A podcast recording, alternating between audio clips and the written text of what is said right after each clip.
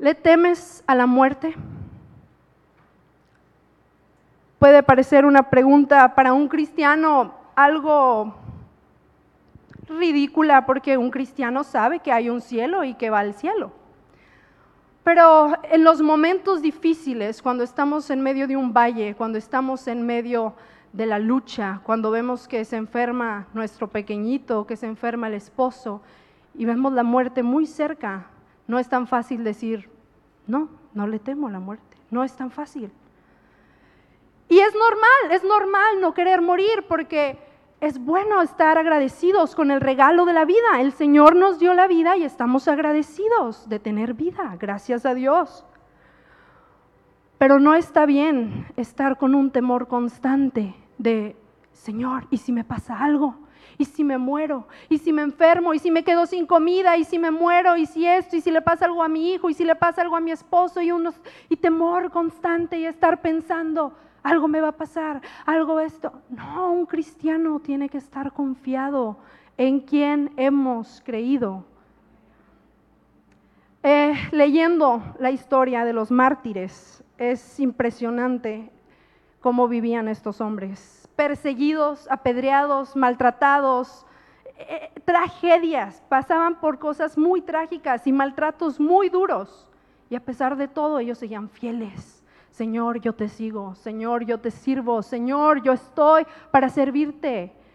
Y yo me preguntaba, Señor, ¿cómo es que estos hombres pueden, podían dar su vida así, así como iban directos a su muerte, muchos comidos por bestias, otros quemados?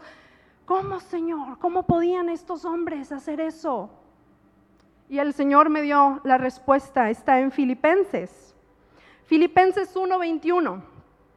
Es un versículo muy conocido, sin embargo, es un versículo muy profundo y tiene una verdad muy profunda.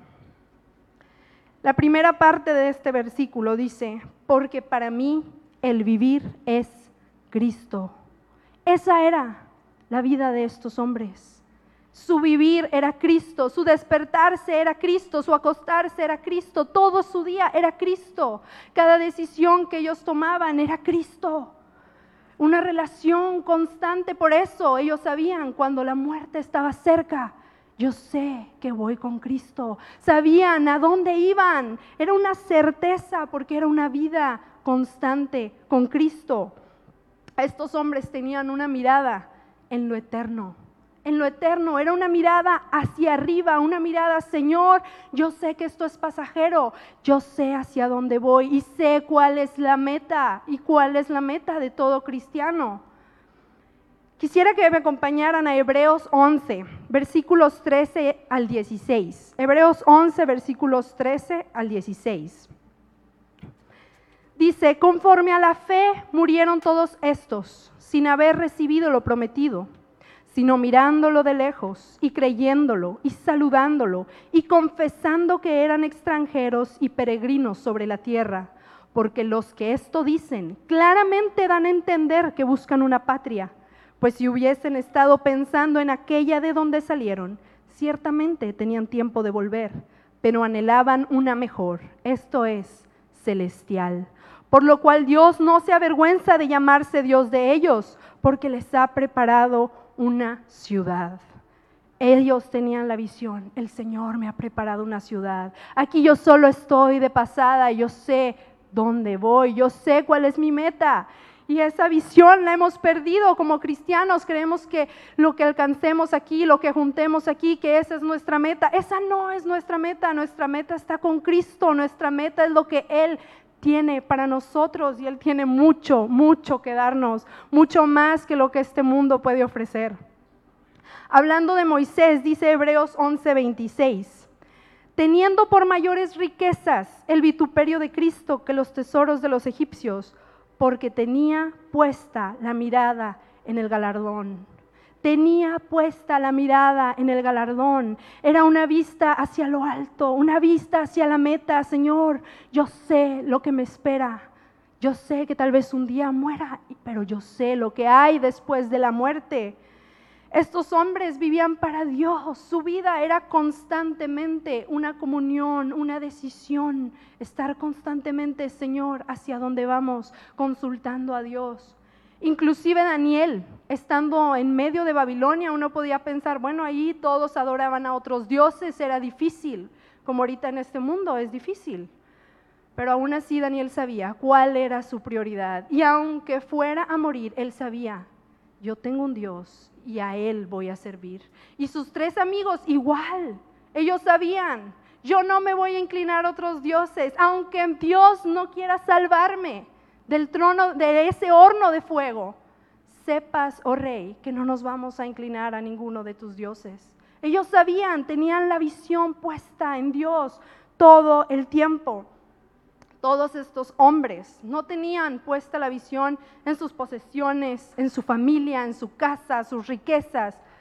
A veces es difícil no dar, entregar al Señor todo. A veces es difícil entregarle tu familia, que es lo que más amamos.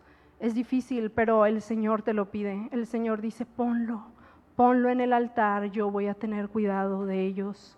Ponlo en el altar. El Señor nos pide todo, hermanos, todo, que le demos todo, desde lo que más amamos hasta lo que menos amamos, todo tenemos que entregarlo en el altar, decir, Señor, tú me lo has dado, tú me has bendecido con todo esto y aquí lo pongo porque es tuyo, es tuyo y sé que tú tienes planes mejores que los que yo le pueda ofrecer. Tú tienes cuidado de todas las cosas. Es esa confianza con la que estos hombres vivían. ¿Qué va a pasar en el 2022? No lo sabemos. No sabemos, cada día las cosas están cambiando. Y estoy segura que si el Señor no eleva nuestra visión, que si el Señor no levanta nuestros ojos de dejar de ver las cosas terrenales para poder ver las cosas que realmente valen, lo eterno, lo que realmente, a lo que el Señor nos ha llamado, si el Señor no eleva nuestra visión, va a ser muy difícil pasar por los tiempos que vienen, porque vamos a estar teniendo miedo todo el tiempo, Señor, y si me pasa esto, Señor, y si me quedo sin comida, Señor, y si me enfermo, Señor, y si... Tranquilo, confía en el Señor, eleva tu visión, mira, mira cuál es la meta, mira cuál es el propósito al cual el Señor te ha llamado como cristiano. Es un privilegio, hermanos, creer en Cristo, es un privilegio caminar con Cristo. Salmos 39, versículos 6 y 7. Salmos 39, versículos 6 y 7. Ciertamente, como una sombra es el hombre, ciertamente en vano se afana, amontona riquezas y no sabe quién las recogerá. Y ahora, Señor, ¿qué esperaré? Mi esperanza está en ti. Mi esperanza está en ti. ¿De qué te sirve amontonar riquezas? Es que quiero una mejor casa, un mejor trabajo, quiero más, ser más rico, más dinero, más fama, más gloria. ¿Para qué? Algún día vas a morir y todo eso aquí se queda. ¿Qué es lo que tenemos que acumular? Es una relación con Cristo, una relación íntima, ir guardando ese aceite para la venida del Señor tenemos que estar conscientes que nuestros tiempos, nuestra vida está en las manos del Señor. Si Él escoge hasta aquí, hasta aquí. Y si Él todavía quiere darte vida, Él te va a dar vida. No es malo tomar precauciones, tener una dieta saludable, hacer ejercicio. No, no está mal. Pero nuestra confianza no está en eso. Nuestra confianza está en que sabemos que si Dios dice hasta aquí, hasta aquí. Y si Dios dice todavía te doy vida, todavía te da vida. Eh, yo no sé cuántos de ustedes conocen el testimonio de mi abuelito. Él estaba postrado en su cama, muy débil, muy delgado. Él no podía hablar, no podía comer, lo alimentaban por sonda, no tenía eh, este pedazo de su cráneo y verlo era, era difícil verlo, ver esa situación, habiéndolo conocido fuerte, con fuerzas, que andaba de arriba para abajo y verlo en esa situación era difícil. Y uno se empieza a preguntar, ¿por qué, Señor? ¿Por qué? Pero el Señor nos fue mostrando paso a paso, tierno, tierno cuidado, como había veces que estaba tan enfermo y creíamos que ya se iba a ir y el Señor no se lo llevaba, no se lo llevaba. Y otra vez enfermaba y el Señor no se lo llevaba. Y el Señor tenía un tiempo perfecto para llevárselo. Y durante ese tiempo yo le preguntaba, Señor, ¿por qué no solo te lo llevas para que ya descanse? Está sufriendo, tiene llagas, ¿por qué no solo te lo llevas a descansar? Y el Señor me dio una palabra y me dijo, misericordia, es misericordia. Señor, ¿cómo puede ser misericordia? Sí, porque tú tienes tus ojos aquí abajo, viendo el sufrimiento, el dolor, pero yo ya sé lo que va a ser de esa alma en la eternidad, en lo que realmente vale. Tú te preocupas por los dolores que ves aquí, el sufrimiento, ay Señor, pobrecito, pero yo ya estoy viendo qué va a ser de esa alma eternamente y eso es lo que más importa. Y ahí es donde el Señor tiene su mirada y donde nosotros debemos de tener nuestros ojos, nuestra mirada. Si tenemos miedo de morir, tenemos que pedirle al Señor, Señor, eleva mi visión. Señor, aclara mis ojos que yo pueda ver por tu espíritu, que yo pueda ver cuál es la meta, que no es aquí, no es juntar cosas aquí en esta tierra. Ayúdame a ver cuál es la meta de un cristiano, es llegar y alcanzar lo que tú tienes para nosotros. Les voy a contar el testimonio de una mártir, la señora Prest. Ella fue condenada a la hoguera y cuando le dijeron que iba a ser quemada, ella dijo, este día he hallado aquello que tanto tiempo había buscado, irse con su creador. Y cuando le pidieron que se retractara, ella le dijo, no lo haré. Dios no quiera que yo pierda la vida eterna por esta vida carnal y breve. Dios es mi padre, Dios es mi madre, Dios es mi hermano, mi pariente, Dios es mi amigo, el más fiel. Esa mujer tenía los ojos puestos en la vida eterna. Ella sabía, sí, voy a morir ahorita, voy a ser quemada ahorita, pero sé lo que me espera después de que termine en cenizas, sé lo que me espera. Eh, cuando uno le pregunta a la gente, bueno, ¿y qué quieres alcanzar? ¿Cuál es tu propósito en esta vida? ¿Qué quieres lograr? Pues tener una familia, poder tener, dejarles riquezas y, y pues ya morir feliz con nietos y todo. Pero para un cristiano los propósitos son muy diferentes. Es alcanzar aquello para lo que el Señor te ha llamado. Es agradarlo cada día. Es alabarlo cada día. Darle honra. Ser un aroma grato. Es dejarle esa herencia valiosísima a tus hijos. Ese es el propósito de un cristiano. Y así como la vida de un cristiano es tan diferente a la vida de un inconverso, la muerte de un cristiano es muy diferente a la muerte de un inconverso. La muerte de un cristiano no es una condena. La muerte de un cristiano es esperanza, es una victoria, es el gozo de reunirse con los santos en los cielos y poder alabar a su Creador. Es un gozo que no podemos entender si el Señor no eleva nuestra visión y nos hace ver. Ese es el propósito que yo tengo para ti. La muerte de un cristiano es algo especial para el Señor. Y los que no creen en Cristo, los que no creen en lo que hay después de la muerte, creen que todo lo que hacen aquí mueren y ahí quedó todo. Es triste, es muy triste porque esas personas va a ser demasiado tarde cuando se den cuenta que sí había un cielo y que sí había un infierno. Va a ser demasiado tarde para que digan, era cierto, era cierto, todo esto era cierto. Pero ahorita no es tarde para nosotros, no es tarde para empezar a vivir como estos hombres vivían. Día a día, Cristo, tú eres mi vida, Cristo, tú eres todo, Cristo, aunque en la medio de la enfermedad, en medio de la lucha, en medio de la muerte, tú eres mi roca. Y a ti corro cada día, porque su mirada estaba arriba, la mirada de estos hombres estaba arriba en los cielos mirando la meta. Mateo 4, versículo 8. En este, en este contexto es cuando el diablo está tentando a Jesús. Y dice, otra vez le llevó el diablo a un monte muy alto y le mostró todos los reinos del mundo y la gloria de ellos. ¿Para qué le llevó el diablo a un monte muy alto? Para mostrarle todos los reinos del mundo y la gloria de ellos. Y el diablo está haciendo lo mismo hoy en esta tierra mostrándoles a todos, mira hacia abajo, te tengo esto, te puedo dar gloria, te puedo dar, ¿qué quieres? ¿Un mejor trabajo? Te lo doy. ¿Qué quieres? ¿Un mejor auto? Te lo doy. ¿Qué quieres? Así, así, la gente, sí, eso quiero, quiero más gloria, quiero más fama, quiero más riquezas, sí, eso, eso, eso quiero. Pero el Señor, no, el Señor dice, no, mira hacia arriba, todo esto de aquí no vale, todo esto de aquí es inútil. Parece muy encantador y parece que va a durar para siempre, pero no dura para siempre. Hay un concurso de perritos y ponen a un perrito en una esquina y ponen a su amo en la otra esquina. En medio ponen un pasillo. En ese pasillo ponen premios, croquetas y ponen comida y juguetes y todo lo que pueda distraer al perrito. El perrito tiene que mirar fijamente a su amo y pasar sin ninguna distracción para no ser descalificado. Y un perrito, nada más lo soltaron y se fue directo al premio y luego a las croquetas y luego a los juguetes y todo. Y se ve bien chistoso y tristemente fue descalificado el perrito.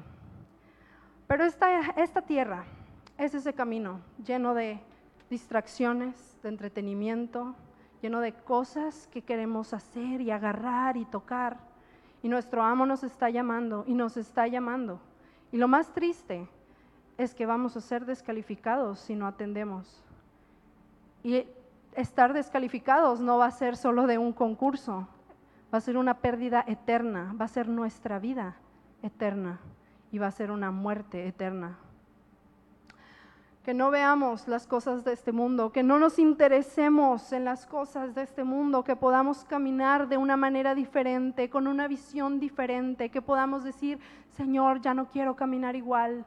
Señor, limpia mis ojos, límpialos, Señor, haz que yo pueda ver qué estoy haciendo en esta tierra, para qué me tienes en este mundo, quiero agradarte, quiero servirte, quiero dar en el blanco, porque para eso me creaste. Quisiera contarles otro testimonio de otro mártir. Fue condenado a las llamas igualmente, el señor Thomas Hawks. Y sus amigos, aterrorizados por el castigo, le dijeron en privado, si puedes soportar las llamas, levanta tus manos en medio del fuego. Y dice la historia que cuando hubo estado mucho tiempo en el fuego y se quedó sin poder hablar, con la piel encogida y los dedos consumidos por el fuego, de manera que se pensaba que ya había muerto, súbitamente y en contra de todas las expectativas, este buen hombre, recordando su promesa, alzó sus manos que estaban quemando en las llamas, las levantó hacia el Dios viviente y con gran regocijo las palmeó tres veces seguidas siguió un gran clamor ante esta maravillosa circunstancia. Y así, este bendito mártir de Cristo entregó su espíritu el 10 de junio de 1555. Cuando yo leía esto, yo decía, Señor, aún en la muerte estás con tus hijos. Aún en la muerte hay gracia para tus hijos. Esa es la gran diferencia de una muerte de un cristiano y de la muerte de un inconverso que el Señor está con sus hijos aún hasta el último momento. Ahí está el Señor dándoles gracia, dándoles fuerzas. Y tal vez puedan pensar, bueno, es fácil decirlo porque tu abuelito quizá ya era anciano y pues ya se esperaba. Pero me tocó cuidar a un bebecito, casi recién nacido. Lo tuve que cuidar en un hospital y cuando yo lo cargaba, yo oraba por ese bebecito. Y yo, Señor, tócalo, sánalo. Pasó el tiempo y el bebecito partió con el Señor. Y yo solo pensaba, ¿por qué? Porque siempre queremos saber las razones de todo y no siempre vamos a saber las razones de todo. Pero sí hay que confiar, Señor, tus planes son mejores. Y el Señor me hablaba y me decía, no hay casualidades. Que yo me lo haya llevado no es una casualidad, no es, ay, pobrecito, no, yo decidí llevármelo. Y eso fue lo que yo escribí a la madre de ese bebé. Le dije, en el Señor no hay casualidades, el Señor sabe por qué Él se lo llevó. Así que tenemos que estar conscientes que nuestra vida no es una casualidad y que si el Señor tiene nuestra vida en sus manos, debemos confiar en descansar en el Señor. Quisiera leerles unos versículos, no necesito que me acompañen, los voy a leer rápido. Colosenses 3, versículos 1, y 1 al 3. Si pues habéis resucitado con Cristo, buscad las cosas de arriba, donde está Cristo, sentado a la diestra de Dios. Poned la mira en las cosas de arriba, no en las de la tierra, porque habéis muerto y vuestra vida está escondida con Cristo en Dios. Segunda de Timoteo 1:12. Por lo cual asimismo padezco esto, pero no me avergüenzo, porque yo sé a quién he creído, y estoy seguro que es poderoso para guardar mi depósito para aquel día. Segunda de Timoteo 4:8. Por lo demás, me está guardada la corona de justicia, la cual me dará el Señor juez justo en aquel día, y no solo a mí, sino también a todos los que aman su venida. Era una mentalidad del Señor en aquel día. Estos hombres pensaban siempre en aquel día, en aquel día cuando Cristo vuelva, en aquel día, en aquel día. Era una mentalidad de no estar pensando en lo que iban a ganar aquí, lo que iban a tener en esta tierra, sino pensando cuando llegue con mi Salvador, cuando llegue con mi Señor. Eso es lo que importa. Job 12, versículo 10. En su mano está el alma de todo viviente y el hálito de todo el género humano. Estamos en su mano, hermanos. Nuestra vida está en sus manos. Salmos 37, versículo 18. Conoce Jehová los días de los perfectos y la heredad de ellos será para siempre. Para siempre la heredad que el Señor te quiere dar es mucho más que lo que cualquiera puede darte en esta tierra. Es mucho más que cualquiera puede ofrecer en este mundo. La heredad del Señor es eterna, es gloriosa. Y la muerte de un cristiano es gloriosa. La muerte de un cristiano es esperanza. La muerte de un cristiano es victoria. Es un alma más que llegó a la meta. Es un recuerdo para todos nosotros de llegar a la meta. No vivimos en esta tierra para acumular riquezas. No vivimos en esta tierra para acumular gloria, para acumular fama.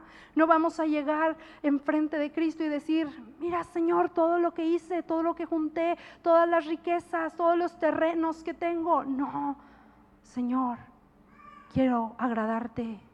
Porque es lo único que va a importar si tú viviste para Cristo, si tu vida diaria fue para Cristo. Eso es lo que va a importar y tenemos un final glorioso. El cristiano tiene una esperanza gloriosa.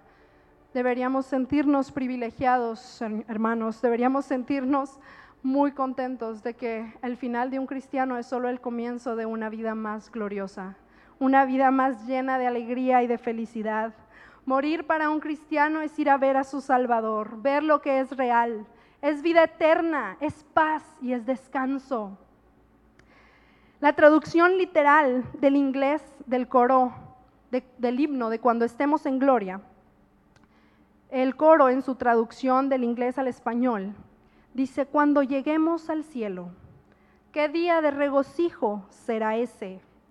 Cuando todos veamos a Jesús, cantaremos y gritaremos la victoria. Esa es nuestra esperanza, cantar, Señor, lo logré, llegamos porque tú tuviste misericordia, porque tú te acordaste de mí, porque tú quisiste, Señor, y me trajiste a la meta. Victoria, es victoria para un cristiano, es victoria y deberíamos gozarnos en eso. Cuando aprendamos a vivir para Cristo, cuando aprendamos a dejar todo a un lado, las posesiones, lo que más amamos, las riquezas, aún tu familia, aún tus hijos, ponerlo todo delante del Señor y vivir para Cristo constantemente, entonces vas a poder decir, Señor, para mí el vivir es Cristo y el morir es ganancia.